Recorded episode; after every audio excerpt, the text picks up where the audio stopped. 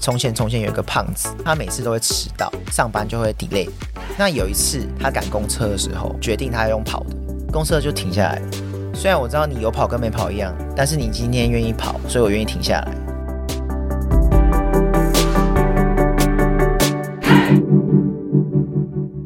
Hello，我是善慈，我是什么东西？这里好我，成就好我。这个频道由 CCSA 中华育幼机构儿童关怀协会企划录制。韦德从高中到大学都读幼保，立志照顾保护小孩。但在大学毕业不久后，他毅然选择转行，同时创业。让韦德跟我们聊聊这段心路历程。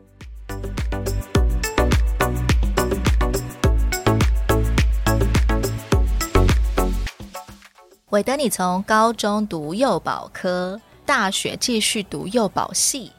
当时候，你原本是计划你的人生就是要做一个幼保员吗？那时候的第一志愿是社工，第二志愿才是回到育幼院当生活辅导员。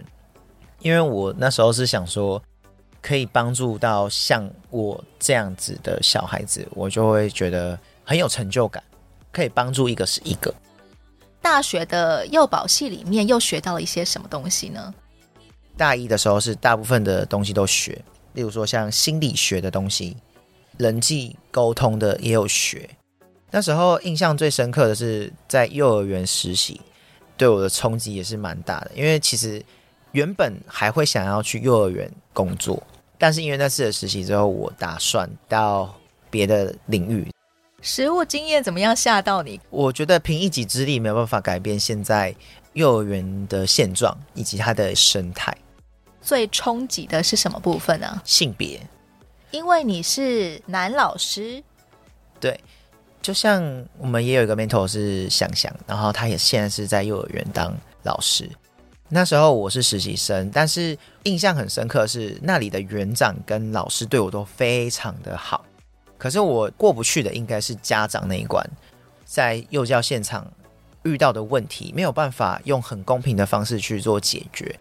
例如说，男老师他今天要帮女生擦屁股的时候，你们会愿意让你的小孩给男老师擦屁股吗？为什么男小孩可以给女生擦屁股，你们就不会觉得奇怪？第一天去实习的时候，水桶是放女厕，那我就进女厕拿。那女生很多小孩就在上厕所嘛，光着屁股走来走去的上厕所。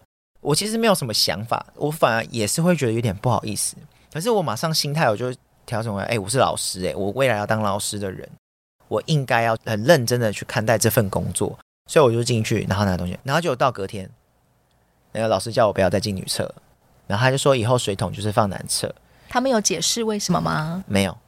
但是这个东西就很很明显的是在。让你性别上的刻板印象，男老师看到小朋友，不管是小男童还是小女童的下体，好像就会有嫌疑。对，这个东西，我不敢说是被污名化，因为也有一些案例是真的有男老师性骚扰小朋友。对，确实是有，但是你说这个几率有多高？你没办法用比较实际的数据去确认。比较看到的是。大部分的家长是比较认可女老师的。当下你有觉得被歧视吗？其实这个，如果你要单说这个环节让我决定不走的话，当然也没有到这么的严重。可是我觉得，如果你真的想要改变这个体系，让男生也可以顺利的加入幼儿园的阶段的话，应该是要到领导阶级去做改变，从法规上去做改变。你从小要怎么教小朋友性别平等？里面都看到的都是女老师，他们看到男老师超兴奋，哎，男老师哎什么的，他们这辈子没见过男生的感觉。小朋友在幼儿园里面，大概一百个老师里面只有一两个男老师吧？对，这个东西你要怎么样去教导小朋友什么叫做性别平等？男生可以当护士嘛，南丁格尔嘛，女生也可以当医生啊，女生也可以从军。可是男生当那个幼儿园老师，其实他遇到的问题是要。花更多时间去解决的，从园所的园长到老师，甚至连家长的心态也要去做调整，让整个社会是比较可以去接受这件事情的。从短短的实习当中，你立刻意识到此条路不可行。还有一部分是薪水啦。其实还有很多你说现场发生的事情，你是无能为力的。你觉得，就算你真的成为一个幼教老师，你也没有办法改变那些你想要改变的部分。嗯，如果我今天照顾你的小孩，可是他换衣服，我要避开过程当中他发生危险，你要负责吗？嗯，他还没有在发育的阶段，大家都应该是把他当做一个小生命在照顾，而不是带着性去做过多的投射。好像裸体一定会跟色情连上关系一样。对，传统上我们赋予男性跟女性的角色的确是有刻板印象的，这就使得韦德明明是很有照顾小朋友的热忱，还在实习阶段立刻就被浇熄了。毕业之后，其实我也有找过幼儿园的工作，可是那一次就真的让我觉得，哎，此路不能走，因为。我打电话去幼儿园的时候，他们听到是男老师，就说：“不好意思哦，我们园所不接受男老师。” 我也有听过托育中心也是不接受男。不接受男老师。为什么这个坎是过不去的？我们可以去深思的一件事。后来你怎么样选择转弯你的职涯规划？我毕业之后的第一份工作是回到育幼院当保育员，做了一年之后，我觉得我想要出去闯一闯。可以让我有更多的社会历练，因为在育幼院的环境当中，能够学到的东西是有限。这些小孩子，他们其实真正要的是生活上的辅助，不太需要你硬核上的知识，因为他们在学校就可以学啦。他们又不是不能去读书。我后面就觉得，哎，自己有点匮乏。看到很多成功人士来育幼院捐钱，或者是捐物资，当然也会向往，有一天我也可以捐钱给育幼院。那这样真的是一个很棒的。行为想要帮助、想要回馈给像自己一样的小朋友，有很多方式。对，其实你从十八岁离开育幼院之后，你就已经算是要全额负担自己所有的生活费、学费等等的支出。对，对于从来没有打工过或者是工作过的你，刚上大学，而且韦德还参加大学这么多的社团，然后跟这么多的人有一些社交上面的支出。你在大学时候的开销怎么样负担呢？大学的时候就是一个月光族，比较没办法存到什么钱，大部分都是打工性质。我六日就是去做婚宴会馆的 PT，端盘子啊、送菜啊。比较好的是因为他们是领现金，那一场可以支撑我一个礼拜的生活，钱一直都是不够的，但是有的是时间。大学生就是会这样子度过自己的休闲时间吗？可能放学后的片段。你也是在十八岁认识 CCSA 的吗？对，从 CCSA 这边得到了一些物质上的资源，没有被现金支援到，比较是属于可以领一些生活物资，比较多是在食物类，米啊、酱油啊。或者是你从小最喜欢吃的东西，长大后真的有点恐惧。但是你还是维持着可以自己烹饪的能力。对，简单的东西都可以自理。印象最深刻的是全联的卡片还是顶好的，全联赞助的，哦、对，让自立少年可以拿那张卡去全联买东西用。对，那个东西其实真的放在当时真的是非常酷。可能跟同学炫耀说：“哎、欸，我这张。”可以到全联换东西哦，相当于现金礼券，而且真的可以用在民生用品跟食物上面。对，没错，感觉好像很有钱，可以在里面任君挑选，看自己要吃什么。那时候就觉得，哎，这个是我当时觉得最有意义的一个东西。那在什么部分会真的活得很拮据呢？参加社团，那你没有时间打工，你的那一周可能就会过得比较不好。同时顾你的课业。然后你要顾你的社交，对，然后你还要顾打工。其实你生活已经被平分的差不多了。还有加上恋爱学分吗？当然也是必修的。四根蜡烛同时在一起烧，你有曾经真的走到一个完全没有饭吃的地步吗？我曾经有一次真的没有钱了，然后 印象很深刻，是我旁边那个室友，他也是经济比较不好的。那一次是。我真的没钱吃晚餐了，连那种一百块都没有。然后我那一餐我就要饿着肚子，因为明天才有办法去打工赚钱。然后他就哎、欸，你要吃什么？等一下要吃什么？然后说呃，我应该没有人要吃。因为我比较不会去讲说我没钱吃，然后说是哦，那那我也不吃了，丢了一包饼干给我，感觉好像是猜透了我没有东西吃，嗯，对，然后他就丢了一包饼干给我，然后就很感动。结果我后面一问之下，过了好几年了，又讲到那件事情，他就说，其实那时候他也没钱吃，那也是他仅有的食物。对，我就会觉得很感动。那时候好像是 CCSA 有拿一包米，然后因为我们宿舍不能煮饭，然后我们就偷拿那个电锅来煮白饭哦，直接吃白饭。两个大学生在那个宿舍里面吃白饭，边吃边笑，然后我们就说：“哎、你这白饭好吃吗？好吃啊！” 我们来那个录一下影，这样放那个 FB。那时候 FB 比较盛行，那是一个很棒的一个回忆，回想起来都觉得很荒谬。所以怎么会没有东西吃到剩白饭，然后没有东西配，这样很好笑。也享受着过完那样子的生活。对，之后就学会了多存一点钱。对，危机意识。酱油可以买下来配，对，配肉松啊。好，后来学到了配肉松。配肉松。CCSA 的补助里面，总共也就是呃物资的部分，对你的帮助比较大。有让你在放弃当幼教老师之后，开始想着要怎么样赚大钱吗？嗯，真正离开幼儿园之后，做的是补习班。之后，我记得我选择离职的方式是夺门而出。他的价值观跟我非常的抵触，因为他会打小孩，他会骂小孩，他还把一个小孩骂到哭，然后往外跑，我还冲出去追他，因为他差点要被车撞。那一次之后，我真的觉得。这个老板不太适合在幼教界，然后我还有匿名去检举这件这件事情，对，我有匿名去检举，他们也有什么拖欠一些款项什么的，就是他是一个非常违法的存在，又加上他们这样对小孩，超乎我容忍。然后我有一次最后一天工作，我真的是我也不知道那一天是我最后一天工作，他就对我很不客气，他说：“哎，Jack，把东西弄一弄。”然后我可能没有弄好，他就会大声呵斥。然后我就说：“你讲话可以客气一点嘛。”然后他就突然愣住，不然你想怎样？讲话客气一点啊！这么多小孩子诶。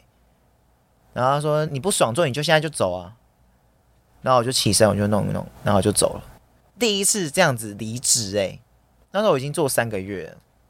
我每天上班我都战战兢兢的，因为那个压力超级大，精神虐待了。对，而且那时候薪水还只有两万六，我不行再做下去了，我心里会受伤。只要有打小孩的这个，我就不行。不是只要有一个场所，就叫做他在照顾小孩了。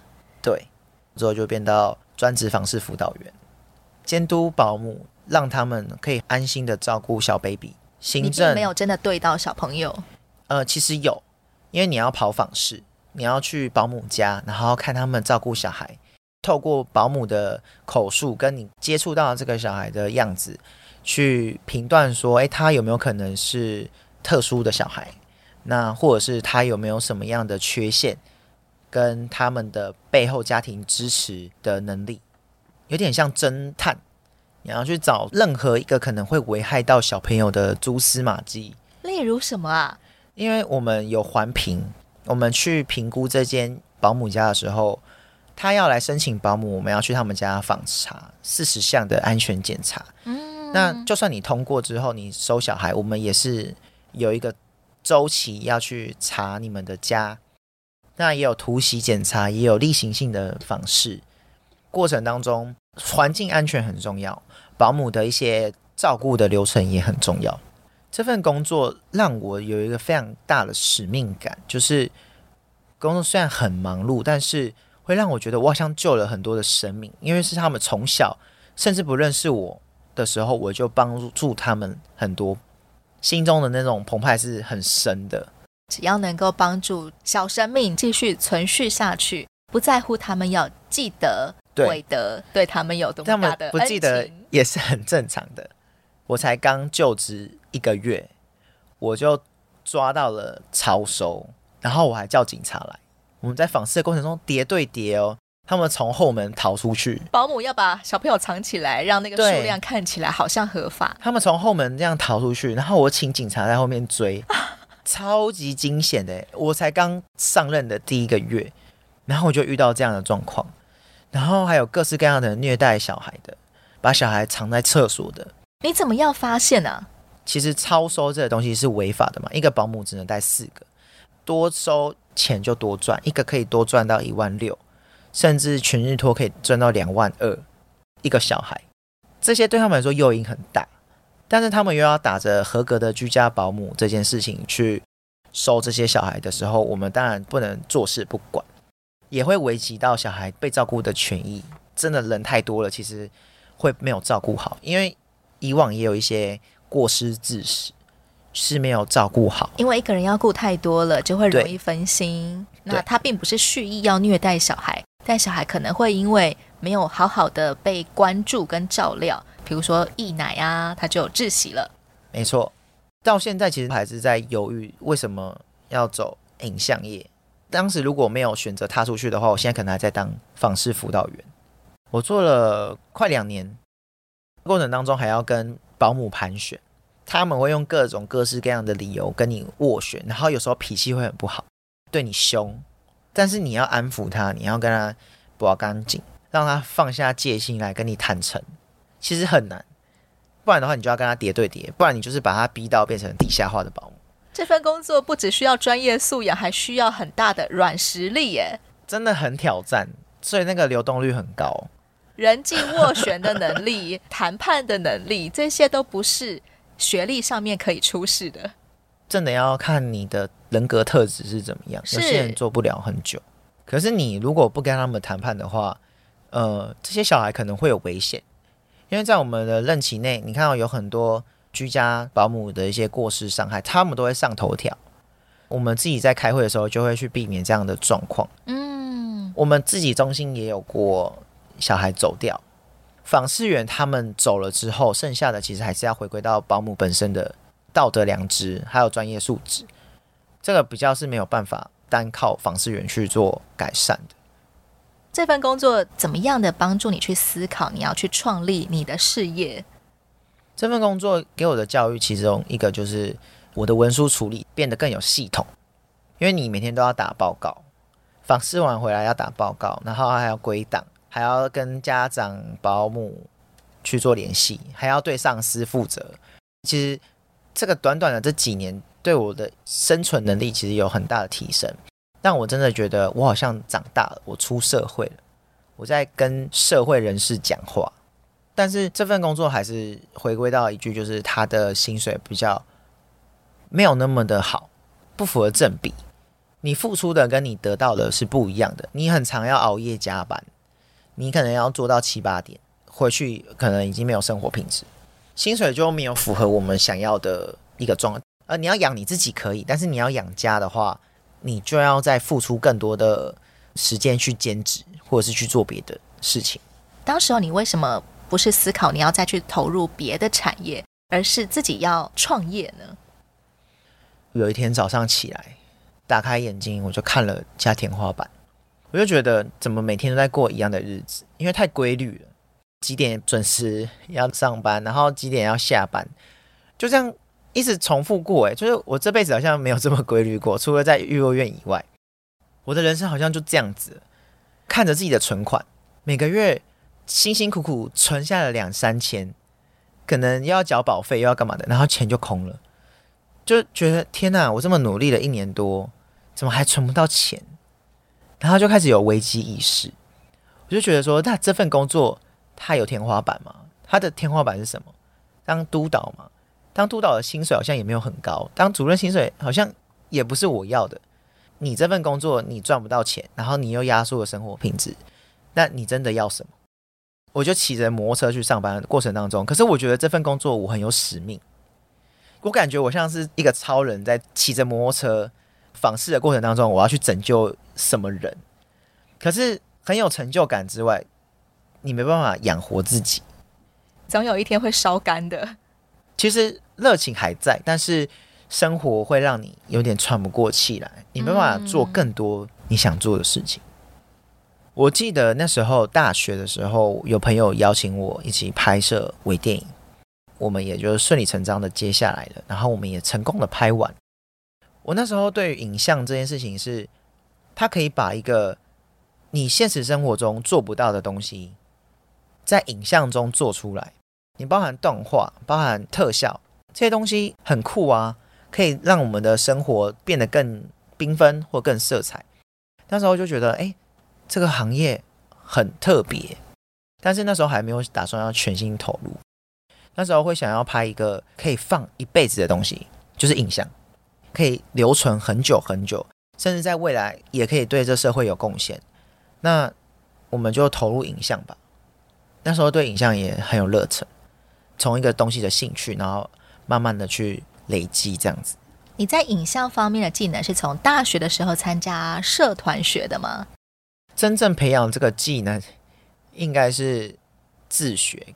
大学那时候是当导演，那时候有摄影师，我只是负责导戏而已。但是你真的到这个产业之后，它是要很全面的、很多元的。你怎么样从刚开始只是想要投入影像产业，一直到你要自己创立一个影像工作室？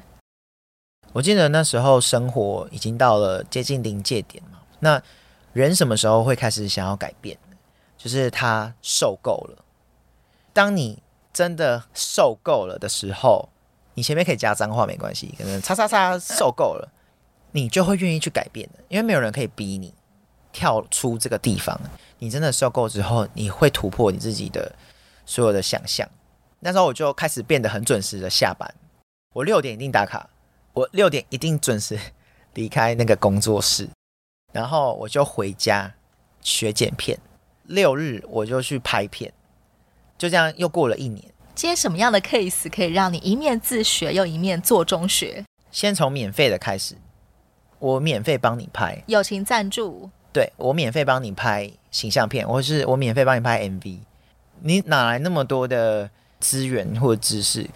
其实现在网络很发达，上网去做详细的资讯，然后把它整洁出来之后。你会发现这一条龙的服务，它都是有迹可循的，只是你没有办法去掌握里面的人脉而已。可是你要有合作，你才会有人脉。所以你那时候就是要一直不断的跟其他人应酬啊，或者是出去玩啊、唱歌啊。所以你那时候好穷也没关系，但是你至少穷的有意义，穷的价值，穷的让自己开心，投资在人际关系。花完之后空虚的躺在床上发呆啊，钱又花完了。来的好多了，那时候是这样想的，所以就这样子很艰难的过了一年，一到五剪片，六日去拍片。你有投资在某些课程上面吗？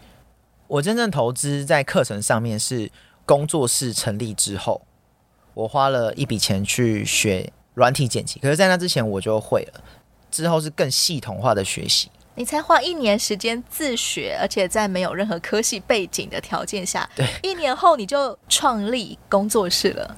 有人怂恿你吗？没有哎、欸，大家都是劝我不要。这个东西有点太冒险了，但是就是因为这样，所以我才更想要去挑战看看。因为太多人说不要，我会觉得你们就是大家。蔡康永讲的一句话，他说：百分之九十的人会赔钱，百分之十的人会赚钱。这个百分之九十就是大家，你要听大家的话吗？还是你要听那少部分人的话？然后我就觉得，嗯，言之有理。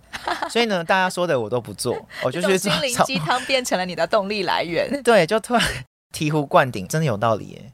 好，你就做看看。然后那时候好死不死，决定要创业的时候，就疫情就来了。所以我是在疫情的巅峰，工作机会会锐减耶。对，三月成立公司。五月的时候，疫情爆发，工作室刚好跟整个新冠疫情一起对开展了，一起变红色这样。然后我们就天哪，可能要接近封城，大家都不敢去台北。那当然，我们在北车也是不可能会有人来，没有聚集活动，也就不会有工作邀约。嗯、对，有点崩溃，我就很果断，工作室收掉，据点不要了。自己在家分头作业，对，我只要带个笔电，我就可以工作了。嗯、我其实咖啡厅或者是在家没有限制的地方去上班，场地那块成本收掉，对，断尾求生。除了经济上面的，还有没有哪些是你执行的时候才发现，哎，跟你原本想的不一样？我曾经有好几次是这样想，就是如果我这个月再接不到案子，我就要去跑那个 Full Panda 跟 Uber E，刚崛起嘛，所以一个月十万块，就很多新闻在报，哎、那个跑十万啊，干嘛的？然后我就想说，啊，疫情这么严重，我真的做不下去了，我就决定，我就开始在查要怎么样做。可是查一查，我又觉得不对，我应该要把时间转眼在自己的本业上面。虽然没有钱，但是也没有案子。我曾经有好几个月都没有案子。当我在撑到最后一个月的时候，我真的就决定了，剩下一个礼拜，这个礼拜我接不到案，我就去跑，然后就接到了。你有砍过人事成本吗？人事成本那时候我是跟我的一个伙伴，我们两个人一起做。你说砍他吗？其实也不算。中间她怀孕了，所以她就去专心生小孩。但是在她怀孕之前，我们已经有先讲好，就是我们有设定一个标准，没有达标我们就自动离开。对。通常在跟你合作的人当中，有没有人给过你一些什么样的评价？大部分的客人不会说我拍的很厉害，就会不会说：“哎、欸，韦德，你拍得很强哎！”哦，有啊，有这些。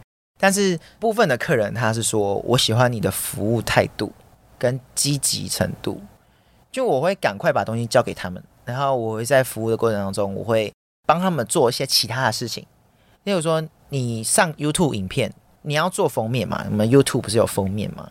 我帮你做。你主动提出来，你可以增加的服务。对，但是这个不会是在我们的契约里面，而是后面我们再慢慢增加的。嗯，服务的过程就是我跟你之间的一个服务与被服务的过程嘛。你买的是我的商品没错，可是你其实真正在买的是我服务你的过程，所以我会更看重的是我怎么去服务你这个客人。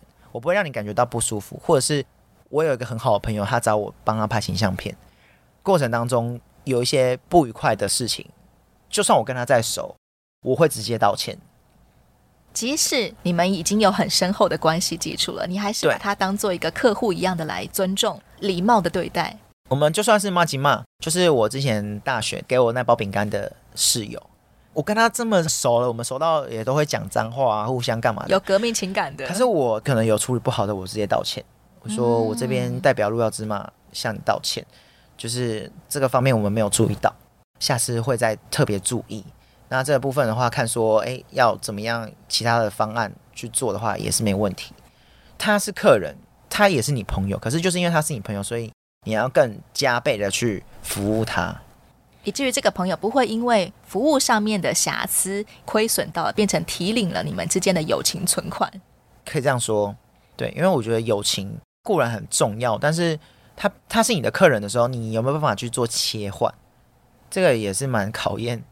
虽然从保育员跨到影像工作室，而且是创业者，这当中听起来好像差很多，但其实你当中有一个不变的核心，就是你用心对待你的工作。不管交到你手上的是什么，不管他有钱没钱，你在做这件事情当下的时候，你是完全是用心在做的。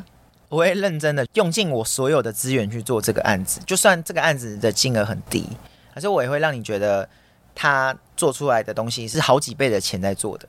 就我会用我公司所有的资源去做，这就是创造价值。对，小时候你很向往可以有一个安定的环境。一直到现在，你发现影像这种东西可以存留一辈子，好像也是一个让一个人的回忆可以得到安定的一个元素。对，可能你的出生背景也带给你这样子的养分，你想要做能够使人安定，或者是使人感到幸福的一些东西。对，现在已经创业三年了，有哪些回想起来还是让你觉得有点惊心动魄的事情吗？我觉得最惊心动魄的事情是，我们在这个求职的过程当中遇到的这些大大小小的问题，其实很多太多了。只是你有没有办法去消化它，然后让它变成你的养分？我们其实从来不会害怕遇到奥客，可是就是因为奥客，所以它可以让我们有更多的警惕。反而你遇到很好的客人，你没办法从中学到什么，包含你也没办法给员工学到什么。就是这些机会教育，所以他才有办法累积一些什么东西。OK，某方面也提供了不同于大家的视角。对，这个市场绝对有奥克，但是这个奥克每个行业都有。那你要怎么样把它变成你的优势，挑战自己？可能我们在创业的时候要特别去注意的地方。韦德也接受 CCSA 的邀请，成为一名自立 mentor。通常你再回到育幼院去向弟弟妹妹们分享关于出社会的世界，你最常强调什么？对于这些弟弟妹妹们吗？我常强调有两个，一个是离开了这扇门之后，你就不要再为了你的过去感到后悔。院长他常说：“我的大门永远不会锁起来，你要逃你就逃。”我们当然有人逃案，他就坐公车然后离开，但是。这个东西我觉得很值得学习，是我从来没有限制你要不要离开，你选择留下来就是代表你认可这里。那你现在离开了，你结案了，你终于长大了，就不要再为过去的呃不堪或者是受挫的东西去回首它。这是第一个。然后第二个就是我很常跟小孩说，如果你连做样子都不会，你还会做什么？做出一个什么样的样子？今天大家要做一件事情，好，叫你装乖，或者是叫你假装很努力，就算你心里面很叛逆，但是你如果你连装出一个顺从团体规则的样子都做不到的话，那你还会做什么？那他们可能就好像也想不出他还能做什么。那不如你就乖乖做做样子也好，就是这是下下策，就是你乖乖做做样子，别人还会觉得你还有救，觉得你还有机会。我之前很常讲一个故事，就是从前从前有一个胖子，他每次都会迟到，迟到之后他坐不上那班公车，他就会上班就会 delay。那有一次他在赶公车的时候，决定他要用跑的跑起来追那个公车。可是呢，因为他太胖了，他有跑跟没跑都一样，速度上没有任何落差，他就开始跑起来，跑跑跑跑，公车就停下来了。以前的公车是不会停下来的，然后他就气喘吁吁的上车。然后他说：“谢谢你这是等我。”然后他就说：“虽然我知道你有跑跟没跑一样，但是你今天愿意跑，所以我愿意停下来。”这个故事就是，就算你跑了还是一样，但是你至少有做出你要被救、你要努力的样子，别人会愿意你这个样子等你。人们会看出你的努力，而看看我可以给你什么样的帮助，因为我看在你的态度是好的。对，其实没有人会去帮一个态度不好的人。对。在自立生活里面，态度其实也是一件很重要的事情。没错。现在的韦德，其实你也常常回到当初你的第二家育幼院，你抱持着怎么样的一种回馈或者是付出的心态？我现在回去的时间会越来越少，就变成一年回去一两次。当然，发红包已经是第二年了，今年再发红包就是第三年了。那我自己会希望说。我想要像当初那些善心人士来育幼院的样子，然后我想要把一些正能量带回去给这个育幼院，告诉这些弟弟妹妹们说，未来你们也可以过得很好。我可以当你们的借镜，虽然你们愿不愿意把我当榜样那是一回事，但是我希望你们未来可以有个大哥哥可以依靠，旁边有个很啰嗦的大哥哥，他会一直跟你讲道理，但他讲的道理是他。以前经历过的，甚至正在发生的，让他们有个借鉴。对于已经是一个不只是自立的成人，也是一个想要照顾社会上像你一样的过来人的弟弟妹妹的韦德老板来说，你觉得像 CCSA 这样子的社福协会扮演什么样子的意义角色？嗯，它其实就是社会团体弱势中的一个螺丝。你不能说他好像特别的突出，或者是他特别的厉害，但就是因为他很守本分，默默的在为台湾的弱势做事情，这反而格外的重要。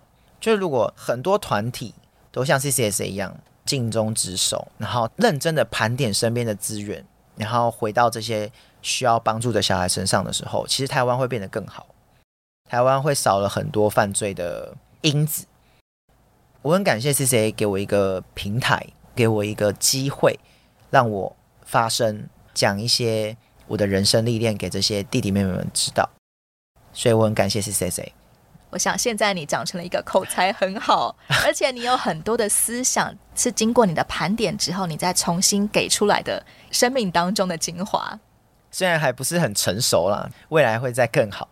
节目最后，请韦德给正在收听的朋友，可能他正在思考人生的方向，正在为职涯要做出一个关键的抉择的时候，韦德，你身为一个过来人，能不能够给我们一些建议或者是鼓励？